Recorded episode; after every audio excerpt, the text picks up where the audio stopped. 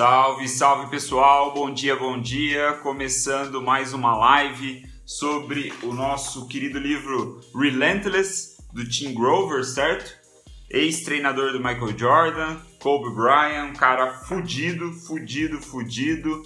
Nós temos aí feito as últimas lives sobre este livro, que se trata basicamente de um profissional, de uma pessoa implacável, certo? Alguém que executa em altíssimo nível, em altíssima performance e não deixa margem para vacilo. Então, estamos vendo as características do profissional da pessoa implacável, certo? A gente já está na sexta característica.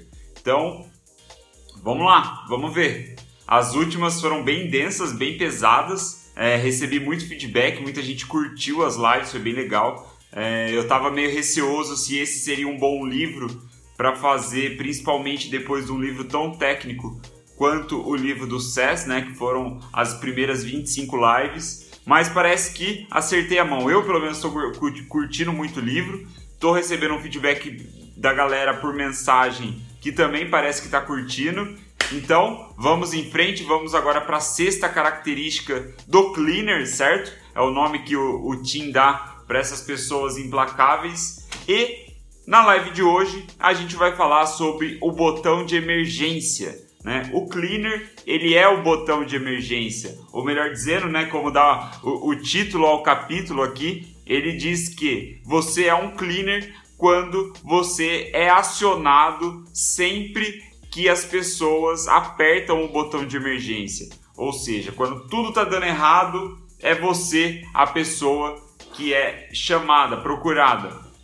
E o que eu aprendi nesse capítulo, lendo ele agora hoje de manhã, foi que a confiança de você dizer que você errou é uma das maiores formas de conquistar o respeito das pessoas, de ser um grande profissional, uma grande pessoa, um grande executor, um grande atleta, um grande cleaner. Você dizer que errou, assumir a sua culpa. Lembre-se, né, das lives anteriores, assumir 100% da responsabilidade por tudo que você faz e não ficar culpando outras pessoas, ficar culpando as situações, faz com que você gere respeito, né? Que as pessoas te respeitem de uma maneira honesta, transparente e sincera. Então isso foi o que aprendi. Então vamos entrar já para as grandes ideias do capítulo, né? Como a gente vem fazendo sempre. É, ele começa falando justamente é, esse contexto da, do botão de emergência, né? Em caso de emergência, quem as pessoas chamam? Elas chamam aquele profissional que resolve qualquer situação, né? Eles chamam o implacável, eles chamam a pessoa que num primeiro momento pode ter, até ser entendida, pode ser vista como uma pessoa mais fria, né? Meio que sem sentimentos, que é um pouco da característica do implacável, como ele se mostra, né? Mas a gente sabe que não é bem assim internamente como a gente viu algumas lives atrás. Então, é, o ponto é que o cleaner ele cuida da situação né, descontrolada que ninguém conseguiu cuidar. Então, seja em, em, em, é, no ponto de vista de negócios, de relacionamento, enfim, todas aquelas situações da nossa vida, como a gente vem falando, isso se aplica, né? Então, por exemplo, no caso de esportes, é, o Tim ele dá um exemplo próprio dele, né?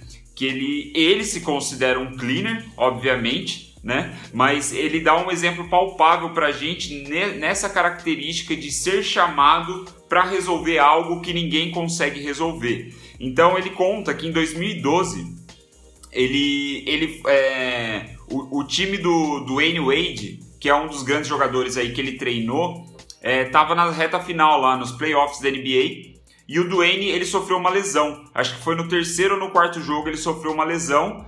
E por isso eles foram atrás do Tim. O Duane ligou pro Tim e falou: Cara, preciso de você aqui. Vem comigo que tô precisando da sua ajuda. Só que o ponto é: eles estavam há dois anos sem trabalharem juntos. Eles tinham trabalhado é, juntos, né? No, no, Acho que talvez no início da carreira do, do Wade. É, o Tim ajudou ele muito e tal. Ele acho que teve problema com drogas, enfim. É, eu sei que ele ficou dois anos sem trabalhar junto, e aí o Duane chega nessa reta final é, da NBA com uma lesão, precisa, o time precisando dele, ele precisando executar em alta performance para ganhar o campeonato. E aí o que, que o Tim fala, né? Ele fala assim, porra, o, a equipe dele, lá, os treinadores, o, os educadores físicos lá, nutricionistas, é enfim, todo o corpo, toda a equipe do time do, do Dwayne Wade não sabia lidar com aquela situação. Então ele foi chamado. Aí o que, que o Tim falou? Ele falou: Eu estava, nessa época, quando eu fui chamado pelo Dwayne, eu estava treinando com o Brian para as Olimpíadas de 2012. Então eu estava completamente é, acomodado numa situação assim mais confortável, seria bem menos arriscado eu continuar o meu trabalho com o Kobe Bryant do que pegar um atleta no final da temporada, onde eu não tinha mais o contexto ali da, das coisas que estavam acontecendo, né? Era uma emergência, ele tinha acabado de se machucar. Eu, ele fala, né? Eu conhecia o Duane, eu conhecia o atleta, mas porra, eu não trabalhava com ele há dois anos. E aí ele fala assim: mesmo assim, instintivamente eu aceitei na hora, né? Porque ele tinha um vínculo com o atleta, obviamente, mas ele falou, cara, eu preciso desse risco, eu preciso tomar esse risco porque o risco é o que gera grandeza. Né? É a sua tomada de risco que vai fazer você ser um grande profissional, uma grande pessoa, né? dependendo da situação, do contexto onde o risco é tomado. E ele falou: é isso que eu quero, é essa grandeza que eu quero. Então ele aceitou. E aí ele falou que ele teve, sei lá, três horas para se contextualizar do que estava acontecendo e chegar e executar tudo que estava dando errado, né? Mudar as coisas que precisavam ser mudadas e tudo mais. Então ele deu um exemplo bem palpável assim sobre é, ser acionado, né, ser é, chamado em um estado de emergência. E ele também cita que é, nos negócios é natural que isso aconteça. Né? É, é, tá cada vez mais comum é, a contratação de consultores, né, de consultoria. Em alguns casos, os consultores chegam né, para complementar, para dar algo que a equipe interna ali não consegue prover. Né? Mas em muitos casos, a equipe interna deveria ter resolvido um problema, não conseguiu resolver e então vem esse consultor. Né? que nem sempre os consultores são cleaners, como manda a cartilha aqui do livro que a gente está lendo. Mas a ideia é mais ou menos essa, acho que vocês captaram. Aí ele, ele traz né, uma comparação lá daquelas três classificações de profissionais, de atletas, né, que a gente vem vendo, cooler, closer, cleaner, nessa perspectiva é, de ser acionado, né, de ser o cara que cuida da, da é, que controla o incontrolável, né, puxando de novo outro termo que a gente usou em lives anteriores. Então ele fala que o cooler ele não toma risco nenhum. Né? Ele nunca vai estar numa posição onde, como a gente vem falando, o Cooler ele nunca vai bater o pênalti na final do campeonato. Nunca. O Cooler não vai assumir esse risco. O Closer ele assume riscos conhecidos, né? Ele se prepara para situações conhecidas. Ele consegue é, minimizar ali as falhas dele se preparando com algo que ele consegue imaginar, certo? Com um plano dele ali. Ele, ele, ele assume riscos onde a consequência mínima, onde ele consegue minimizar a consequência de falhar, beleza? Esse é o, o, o closer. E aí o cleaner ele não entende nada como verdadeiramente arriscado. Por quê? Porque independente do que acontecer, ele vai saber como agir, né? Instintivamente, a intuição dele vai falar mais alto e ele vai saber reagir. Por quê? Porque é, não existe plano que resista ao campo de batalha, certo? Não importa quão perfeitinho é o seu plano de negócio, o seu modelo de negócio, quando você entrar no campo de batalha, você vai ver que muitas das variáveis que você considerou, na verdade, nem são relevantes muitas vezes né? Que existem muitas outras variáveis em jogo e tudo mais. Então é difícil um plano resistir ao campo de batalha e o cooler, o, o cleaner, ele, ele sabe disso muito bem. Ele não só sabe, como ele não é, cria muita expectativa sobre os planos e ele consegue reagir, navegar em diversas situações, em diversas abordagens, é, principalmente por, pelo seu instinto, pela sua intuição. E, é, e o que é legal, assim, ele fala que o, o, o cleaner, ele, né, o cara implacável, ele é muito confiante, certo? Ele é muito confiante a ponto é, de nada parecer arriscado para ele, verdadeiramente arriscado, né? No, no, exemplo que o Tim deu quando ele aceitou ir lá resolver o problema do, do Dwayne Wade, ele ele estava muito confiante, ele chegou com uma presença confiante no, no time lá no Miami Heat. É, e aí ele diz que existe uma diferença muito clara e óbvia entre a confiança e a arrogância, certo? O cleaner, ele não é arrogante, ele é confiante. E qual é a diferença então? O cara confiante é aquele cara que ele é flexível, né? Se as coisas não estão saindo como ele imaginou, como era o esperado, ele reage a isso e ele consegue adaptar, ele consegue mudar o rumo das coisas para chegar no destino final, certo? Já o cara arrogante, ele é inflexível, né? Ele não consegue aceitar, ele não consegue reconhecer que o plano inicial, que as ideias iniciais dele, que a prática dele não está dando certo, né? E por essa inflexão ele acaba soando arrogante, porque, porra, vai acabar que você falou, falou, falou e não entregou o que você fez, né? Então, essa é, é a grande diferença entre arrogância e confiança, aqui na perspectiva que o Tim nos traz. E ele diz que o cleaner, ele é confiante, porque ele é flexível e ele consegue navegar nas opções assim, é... e ajustando o barco para chegar no, no destino final. Exatamente, a tal da a resiliência é, é isso também. O cara ele tá preparado é, para que as coisas não aconteçam como ele imaginou, né?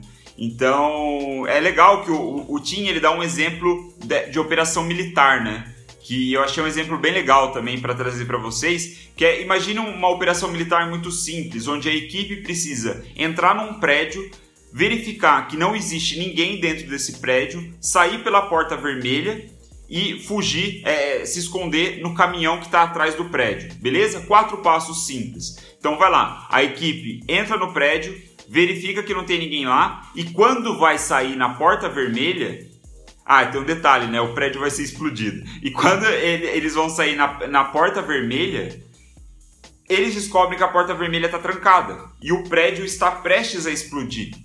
O que, que essa operação militar, o que, que esses militares eles poderiam fazer? Né? Eles são treinados, né? muitos militares são treinados para ter é, é, esse comportamento do cleaner, né? esse instinto dentro deles, é, essa intuição onde a tomada de decisão é muito rápida. Então, nesse contexto da operação militar, se eles encontram a porta vermelha trancada que eles não esperavam, eles têm tipo uma fração de segundo para reagir e tomar a decisão e não morrer na, na explosão, certo? Então, esse é o contexto do cleaner. Seja num, num, jogo, né, numa partida de futebol, de basquete, seja lá o que for, nos negócios, onde é, muitas das decisões a gente não precisa necessariamente de uma fração de segundo, mas o ponto que o, que o Tim traz, que eu acho, pelo menos eu percebi e eu acho legal, é que nos negócios, embora a gente tenha um tempo maior para algumas decisões, muitas a gente, a gente toma, a gente deveria tomar rápido e não pensar tanto tempo, sabe? Usar mais a, a sua intuição do que tá vindo.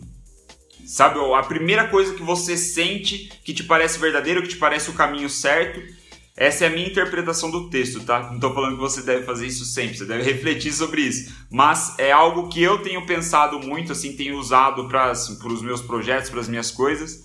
E me parece que faz sentido. Mas aí tem um ponto também, é... né, que o, o ah, só para concluir essa linha de raciocínio, então, o cleaner, quando o plano dá errado, o instinto dele toma conta imediatamente e ele adapta, certo? Como a gente falou, ele vai se adequar ali para chegar no resultado final que ele quer, que era o esperado. Aí o ponto muito importante para já fechar a live aqui, fechar a linha de raciocínio é que isso tudo não é sobre pensar positivo, né? Essa confiança do cleaner, essa até rejeição do plano perfeito, não é necessariamente o pensar positivo que tudo vai dar certo e eu sou foda e as coisas vão acontecer e eu vou conseguir me adaptar. Não é isso. O ponto é trabalho e preparação, né? Como a gente vem, vem vindo no, vem, é, vendo no contexto do livro, o cleaner é o cara que está se preparando todos os dias, de domingo a domingo. ele está estudando, ele está ponderando, ele está considerando as coisas, ele, vê, ele aprende com os próprios erros. Então, esse trabalho excessivo, né, o hard work e a preparação e tudo mais, é o que aflora o seu instinto, né? É o que aflora a sua intuição para quando chegar a essas tomadas de decisão rápidas e você poder contar com a sua intuição, você, a sua intuição tende a não estar errada. Que aí é, o, é o último, a última consideração que o Tim faz nesse capítulo, assim, mais relevante. Ele diz, cara, você pode seguir essa linha que eu tô te falando, mas não significa que a sua intuição vai estar certa. Porque a sua intuição vem do seu aprendizado, da forma como você viu as experiências passadas, o que você está estudando e tudo mais. E aí ele até dá o exemplo de um, de um atleta novato, né? Ele pode ser um atleta muito bom, com uma técnica muito boa, mas às vezes ele ainda não tem a experiência, a vivência ali, a casca, para ter uma intuição muito afinada, sabe? Então ele acaba usando a intuição dele como ele deveria, mas ele ainda não tem a intuição correta, né? Porque as experiências dele ainda são, são poucas. Então, assim, é, o ponto é que a intuição por intuição não vai te ajudar em muita coisa, né? O pensar positivo não, não é nesse contexto, né? Você precisa se preparar, você precisa trabalhar duro para quando chegar os momentos inesperados, você saber como agir, né? Você saber rapidamente para que caminho você deve seguir. E é por isso que você vai acabar sendo acionado em casos de emergência, porque enquanto tá todo mundo descontrolado, tá todo mundo arrancando os cabelos, gritando, você tá calmo, frio, porque você confia no seu taco, você confia na sua preparação, né? você confia no seu trabalho duro é, dia após dia. Então, é... ah, uma última citação então legal para a gente fechar aqui, né, que eu, eu anotei, eu acho legal passar para vocês, é que não se controla ou prevê, certo, todos os eventos possíveis. É, é, inimaginável até a gente falar nisso, né? não tem como prever todas as possibilidades. Mas você tem o poder, você pode controlar a sua reação a qualquer um dos eventos. Isso está no seu poder. Você não consegue controlar os eventos de acontecerem ou não, mas você consegue controlar a sua reação aos eventos né? E você também consegue controlar a sua habilidade de lidar com os eventos inesperados, né? Que é a preparação, é o trabalho duro. E, e aí a gente pode trazer até um exemplo banal assim do dia a dia, que é, por exemplo, você tomar uma fechada no trânsito. Qual que é a sua reação? Né? Ou melhor, você não consegue é, prever que a pessoa vai te dar uma fechada muitas vezes. Você não consegue prever esse evento, certo? Mas ou se você não consegue prever, você não consegue controlar. Mas você consegue controlar a forma como você vai reagir. Muitas pessoas, quando são fechadas no trânsito, o que, que faz? Mete a mão na buzina começa a xingar o cara. Mas porra, vai adiantar de que um negócio desse, certo? É mais ou menos a mesma ideia, né? Você consegue controlar a forma como você reage às situações inesperadas, especialmente às situações que não inesperadas que não te beneficiam, né? Então, é, essa reflexão é bem legal do Tim, ele coloca isso. Imediatamente eu lembrei de novo de meditação. Mais uma vez, né? Como eu medito sempre, todos os dias. É, tá, tá muito na minha vida isso, então compartilhar com vocês é genuíno. E cara, uma coisa, uma das coisas que eu percebi quando eu comecei a meditar é, muitos dias seguidos é essa sensação da reação, sabe? É como se as coisas acontecessem em câmera lenta. E aí isso me dá um poder maior de controlar como eu vou reagir a esses eventos. Então, no caso aí, por exemplo, inesperado de uma fechada no trânsito, a meditação, é claro, eu não estou meditando na hora, mas o fato de meditar sempre, a sensação é que eu vejo esse evento acontecendo em câmera lenta, eu sinto a raiva subindo dentro de mim a ponto de eu querer meter a mão na buzina e xingar o filho da puta que me fechou, mas eu por ver tudo isso acontecendo em câmera lenta, eu tenho controle de. Rea... Tipo, fica mais fácil eu controlar a minha reação. E aí eu, eu tiro a mão e eu falo: não, beleza. O cara me fechou aqui e vida que segue. Eu vou né, seguir com a minha vida sem me preocupar. Então a meditação é muito foda é, para esse tipo de coisa. Lembrei dela, eu acho que talvez seja a terceira ou quarta live que eu falo em seguida de meditação. E. Enfim, para finalizar a live coolers dão desculpa para tudo. Erraram, se os coolers erram, eles vão dar desculpa. Certo? Eles vão achar desculpa em todo lugar para justificar o motivo da falha deles. O closer, ele vai encontrar alguém para culpar pela falha dele. O cleaner vai falar: "Cara, eu errei. Eu ferrei com tudo, é isso". E essa responsabilidade, esse senso de responsabilidade, assumir 100% da responsabilidade, que é uma atitude, uma característica de um cleaner, de um profissional foda, faz com que as pessoas respeitem isso. Né? Se você errou, levanta a mão e fala: Eu errei, ferrei com tudo. Mas obviamente você vai usar isso para melhorar. Né? Você vai usar isso a seu favor. Então o cleaner ele é sincero, ele não esconde quando ele erra, mesmo com toda essa confiança. Aliás, é o que deixa ele cada vez mais confiante, né?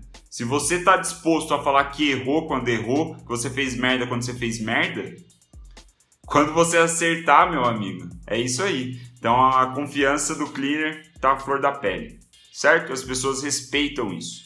Então, muito obrigado pela atenção, bateram 20 minutos de live. Passamos dos 15 mais uma vez, né? Eu falo pra caralho mesmo, galera. Muito obrigado por vocês me ouvirem mais uma vez. É, aproveito já que já estouramos o tempo muito mais do que era o, o, o desejado, já aproveito para fazer aquele pitch. Se você estiver curtindo, se você estiver gostando, manda para algum amigo, fala do que eu tenho feito das lives. Todo dia eu venho aqui e passo o que eu tenho lido, né? É, antes, né, no início da manhã. Esse é o livro que eu estou lendo é, nesses últimos dias, certo? O primeiro livro já foi. E aliás, falando no primeiro livro, finalmente coloquei as 25 primeiras lives dessas lives diárias do livro This is Marketing no YouTube. Então, se você está assistindo agora ou vai assistir depois essa live aqui e por acaso perdeu alguma das lives do livro anterior, tá no meu, tá no meu YouTube já. Se você entrar no meu perfil, você vai ver um link lá do Linktree. Você vai clicar lá nesse Linktree e vai abrir uma página. Nessa página tem lá um outro link para o meu canal no YouTube, já para playlist certinha né, listada, live 0, live 1, live 2, live 3 e assim vai. Em breve vou disponibilizar em áudio também, para que você consiga ouvir aí indo para o trabalho, é, na academia, seja lá onde você gosta de ouvir podcast, essas coisas. Certo? Então é isso, muito obrigado pela atenção, foi um prazer mais uma vez. Mais um dia concluído, live 33 já era. Vamos amanhã então para a sétima característica do cleaner, né? Do, do profissional implacável. Valeu, galera. Até mais.